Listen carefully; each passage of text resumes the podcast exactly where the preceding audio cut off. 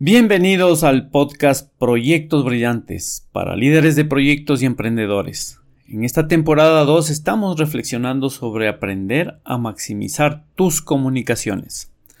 Un líder de proyecto y un emprendedor pasan más de un 80% comunicándose con su equipo, con sus clientes, con los proveedores, con sus superiores, con su familia, con sus amigos. Y en la medida en que domine sus habilidades de comunicación, también mejorarán sus resultados. ¿Te gustaría recordar los principios que debes tomar en cuenta para comunicarte mejor? Arrancamos.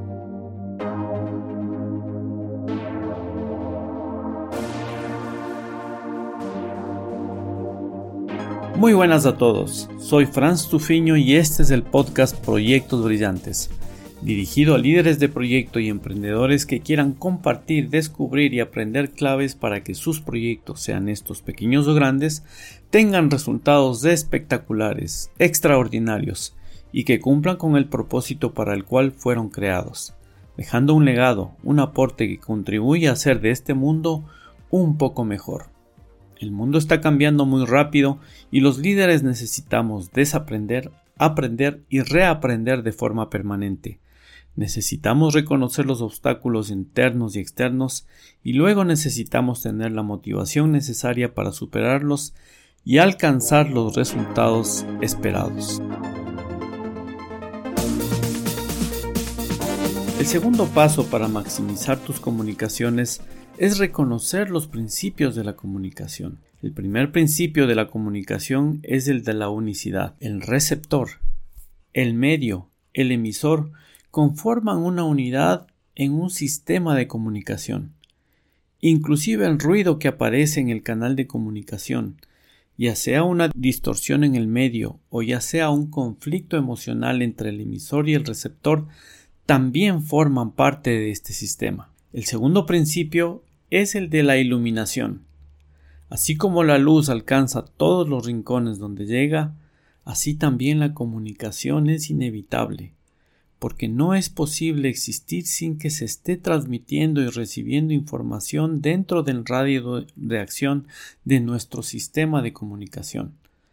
Todo el tiempo estamos dejando una huella en el mundo, huella que inclusive sobrepasa nuestra existencia en la Tierra porque nuestras acciones, nuestras obras, nuestros emprendimientos dejan una huella de información que pueden sobrevivir más que nosotros mismos.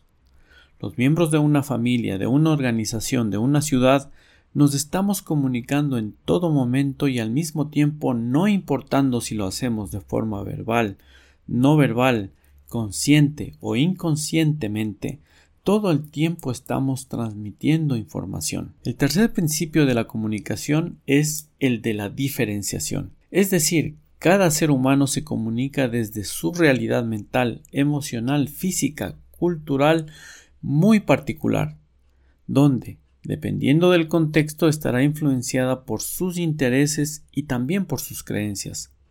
Tomando en cuenta este principio, podemos afirmar que la comunicación de cada ser humano es original, sea que me estoy comunicando como emisor, o sea que estoy formando parte del sistema de comunicación como receptor de esa información. El cuarto principio de la comunicación es el de la organización. Nuestras ideas, nuestras emociones, inclusive nuestras posturas físicas obedecen a un orden mental, emocional y físico. Nuestra comunicación es más clara, más entendible en la medida que es más ordenada. Mientras mejor preparado, mejor estructurado y ordenado esté la información, mejores posibilidades tendremos de que sea recibida por el receptor y cumplir con el propósito para el cual fue emitida. Este principio de organización también nos recuerda que para que una comunicación sea efectiva, debo asegurarme de que el idioma y los signos utilizados sean comprensibles por los participantes, de manera que se logre un adecuado entendimiento. En entornos multiculturales, se escoge un idioma que sea entendido por todos, y si eso no es posible, la participación en el sistema de comunicación de traductores será mandatoria. En un juego, por ejemplo, este principio de organización nos recuerda que hay que hacer que todos los participantes conozcan y acuerden sus reglas y signos. Esto permitirá que el juego se desarrolle de forma eficiente y evitará confusiones, malos entendidos y potenciales rupturas de la comunicación. El principio de la organización también nos invita a reflexionar sobre el contexto en el que se desarrolla la comunicación. El contexto variará según la funcionalidad, el entorno físico, las relaciones personales, la cultura o la cronología del momento. No es lo mismo organizar un evento formal que organizar un evento informal en cuanto a la comunicación se refiere. Informar de forma anticipada sobre la forma de vestir, el uso o no de mascarilla, la hora de inicio del evento, objetivos, ayudarán a la efectividad en la comunicación. El quinto principio es el de la causalidad. Es decir, toda comunicación tiene un origen, así como tiene unos motivos, tiene unos objetivos, aunque estos sean ambiguos u ocultos. Muchas veces esas causas se originan en nuestros instintos y se expresan más rápidamente pero también más bruscamente. Como nos recomendaba Gandhi, cuida de tus pensamientos, porque éstos se convertirán en tus palabras. Cuida de tus palabras, porque éstas se convertirán en tus acciones. Cuida de tus acciones, porque éstas formarán tu carácter. Este principio tiene relación con las intenciones del emisor y también del receptor. La mayoría de las veces es más importante lo que no se dice que lo que se dice. La información transmitida en una conversación o en un discurso presencial o frente a los medios en vivo es irreversible, porque una vez que se manifiesta ya no se la puede retirar, como nos recuerda un proverbio chino popular. Hay tres cosas que nunca vuelven atrás la palabra pronunciada, la flecha lanzada y la oportunidad perdida.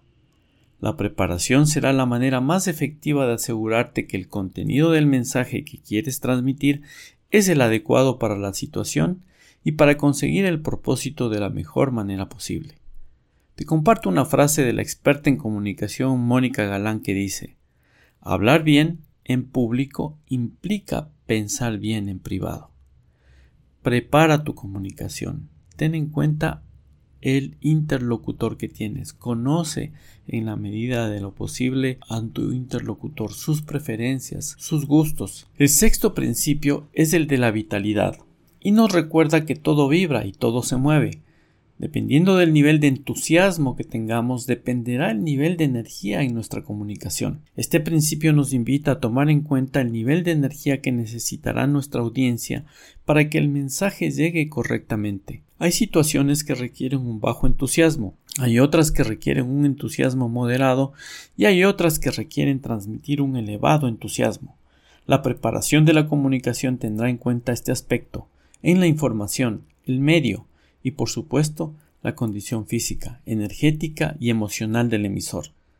Los actores de teatro son un ejemplo de manejo apropiado de la vitalidad en función de lo que la obra que está interpretando requiere, en función del el personaje que están interpretando. Si no tomamos en cuenta este principio, la información que queremos transmitir podrá ser muy importante, pero puede producir aburrimiento, estancamiento puede parecer rígida y en definitiva no transmitir apropiadamente y por tanto tener efectos mínimos, o lo que es peor, no ser entendida y peor, mal asimilada. Pon atención al principio de vitalidad y asigna a tus comunicaciones el nivel de entusiasmo apropiado. El séptimo y último principio es el de la periodicidad. Hay comunicaciones que se realizan una vez en la vida, hay otras que se dan de forma diaria, semanal y en definitiva con una cierta ciclicidad. Hay mensajes que necesitan una dosis de refuerzo permanente. La cultura de una organización no se da de forma instantánea. La educación requiere de un refuerzo permanente, de una renovación de conceptos, de principios, de una práctica. Este principio nos invita a encontrar el ciclo apropiado para nuestras comunicaciones. No puede ser tan aislada que apenas se la recuerde, ni tan frecuente que consuma recursos de todo el sistema innecesariamente. Hay que encontrar el tiempo preciso para que la comunicación sea efectiva. Un proyecto muy dinámico, por ejemplo, requerirá espacios de comunicación diaria, un seguimiento financiero, a lo mejor un seguimiento mensual. Una planificación estratégica en tiempos tan dinámicos como los que estamos viviendo tendrá una periodicidad trimestral. Hay celebraciones personales, familiares que se realizan anualmente. Ahora vamos a vivir la Navidad, el fin de año, y son también un ciclo en el que podemos renovarnos, en el que podemos comunicar un mensaje, una intención, en especial para un año retador como será el 2023. La periodicidad va, va, creando un ritmo y ese ritmo permite mantener informado al conjunto a la vez que permite corregir a tiempo cualquier desviación. Un ritmo apropiado en las comunicaciones ayuda a ordenar al conjunto.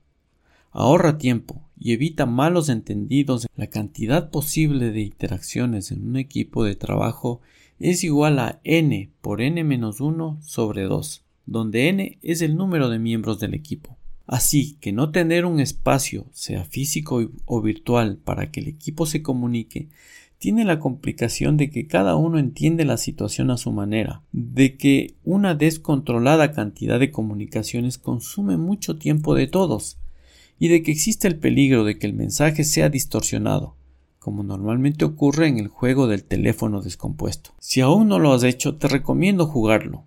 Consiste que en un grupo de personas el primero transmite verbalmente una frase al segundo y así sucesivamente hasta llegar al último participante. Lo que normalmente ocurre es que la frase original llega distorsionada al último participante.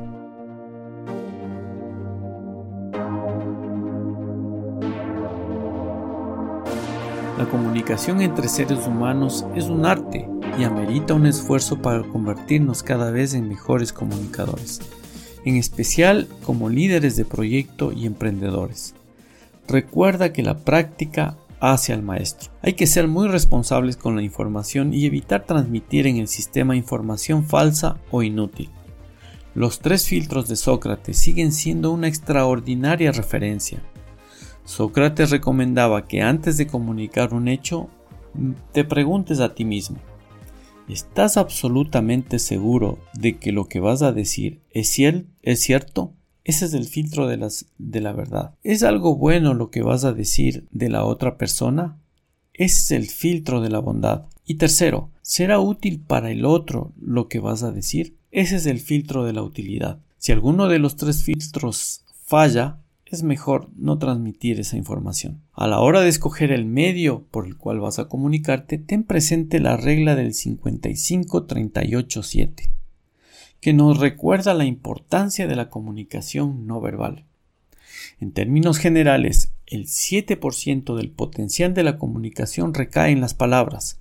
Ese es el lenguaje verbal. El 38% corresponde al lenguaje paraverbal o el uso de la voz y el restante 55% recae en el lenguaje corporal. Dicho en otras palabras, la comunicación es un 93% no verbal. Hoy en día las comunicaciones se han deteriorado en contenido y en tiempo, en gran medida por el uso excesivo del correo electrónico y de los sistemas de mensajerías de texto. Estos canales han evolucionado permitiendo transmitir emociones por medio de emoticones, y ayuda mucho la posibilidad de transmitir mensajes de voz.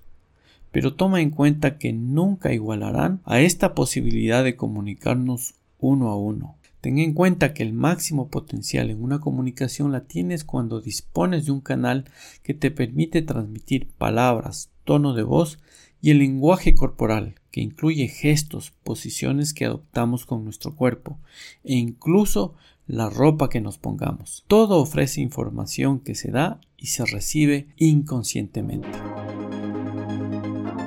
Finalmente te recuerdo la importancia de saber escuchar. Esta habilidad es tanto más importante que el saber hablar, ya que nos permite comprender a los demás. Nos permite entender no solamente la información que nos están transmitiendo, sino también las emociones, los sentimientos, las perspectivas, y si estamos atentos, sus preocupaciones e intenciones. El escuchar requiere de un esfuerzo de atención, requiere de empatía, requiere de un grado de generosidad y una intención de entender lo que el emisor intenta transmitir. Un buen conversador sabe escuchar y para entender o confirmar lo que se está escuchando, sabrá hacer buenas preguntas y si fuera necesario parafrasear el mensaje recibido, para lograr que no solo él, sino las otras personas que participan del sistema de comunicación estén recibiendo correctamente el mensaje. Cuando escuchas de forma activa, transmites un mensaje de interés a tu interlocutor y puedes dar de forma verbal o no verbal una retroalimentación valiosa que en definitiva beneficiará al conjunto. Para conocer el siguiente paso para maximizar tus comunicaciones, te invito a escuchar el podcast de la próxima semana que será el tercer capítulo de esta temporada en la que daremos recomendaciones sobre el manejo efectivo del correo electrónico. Y ahora reflexiona, ¿en qué puedes mejorar tu proyecto hoy? ¿Cómo puedes aplicar una o varias de las ideas de las que te hemos compartido para que tu proyecto sea brillante? Inspírate en la idea del Kaizen Haz una pequeña mejora en la manera en que gestionas tus proyectos emprendedores paso a paso. Una mejora diaria de un 1% es suficiente, pero tienes que hacerla con constancia y con paciencia.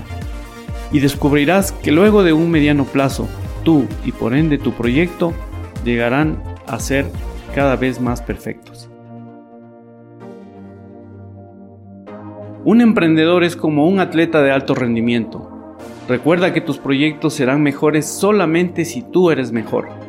Así que invierte en ti, invierte en tu aprendizaje y luego da siempre lo mejor. Esfuérzate por ser tu mejor versión cada día. Ten presente siempre a dónde quieres ir y cuáles son tus valores rectores. Y luego asegúrate que las decisiones y acciones que realizas cada día te lleven hacia tu objetivo. Te esperamos la próxima semana con más proyectos brillantes. Te esperamos la próxima semana con más reflexiones, ejemplos y experiencias para maximizar tus resultados. Pero esta semana es un lienzo en blanco, donde tienes la oportunidad de construir mejores resultados, mejores relaciones, mejores procesos y sobre todo construirte como un mejor líder de proyectos emprendedor y, por qué no, como un mejor ser humano.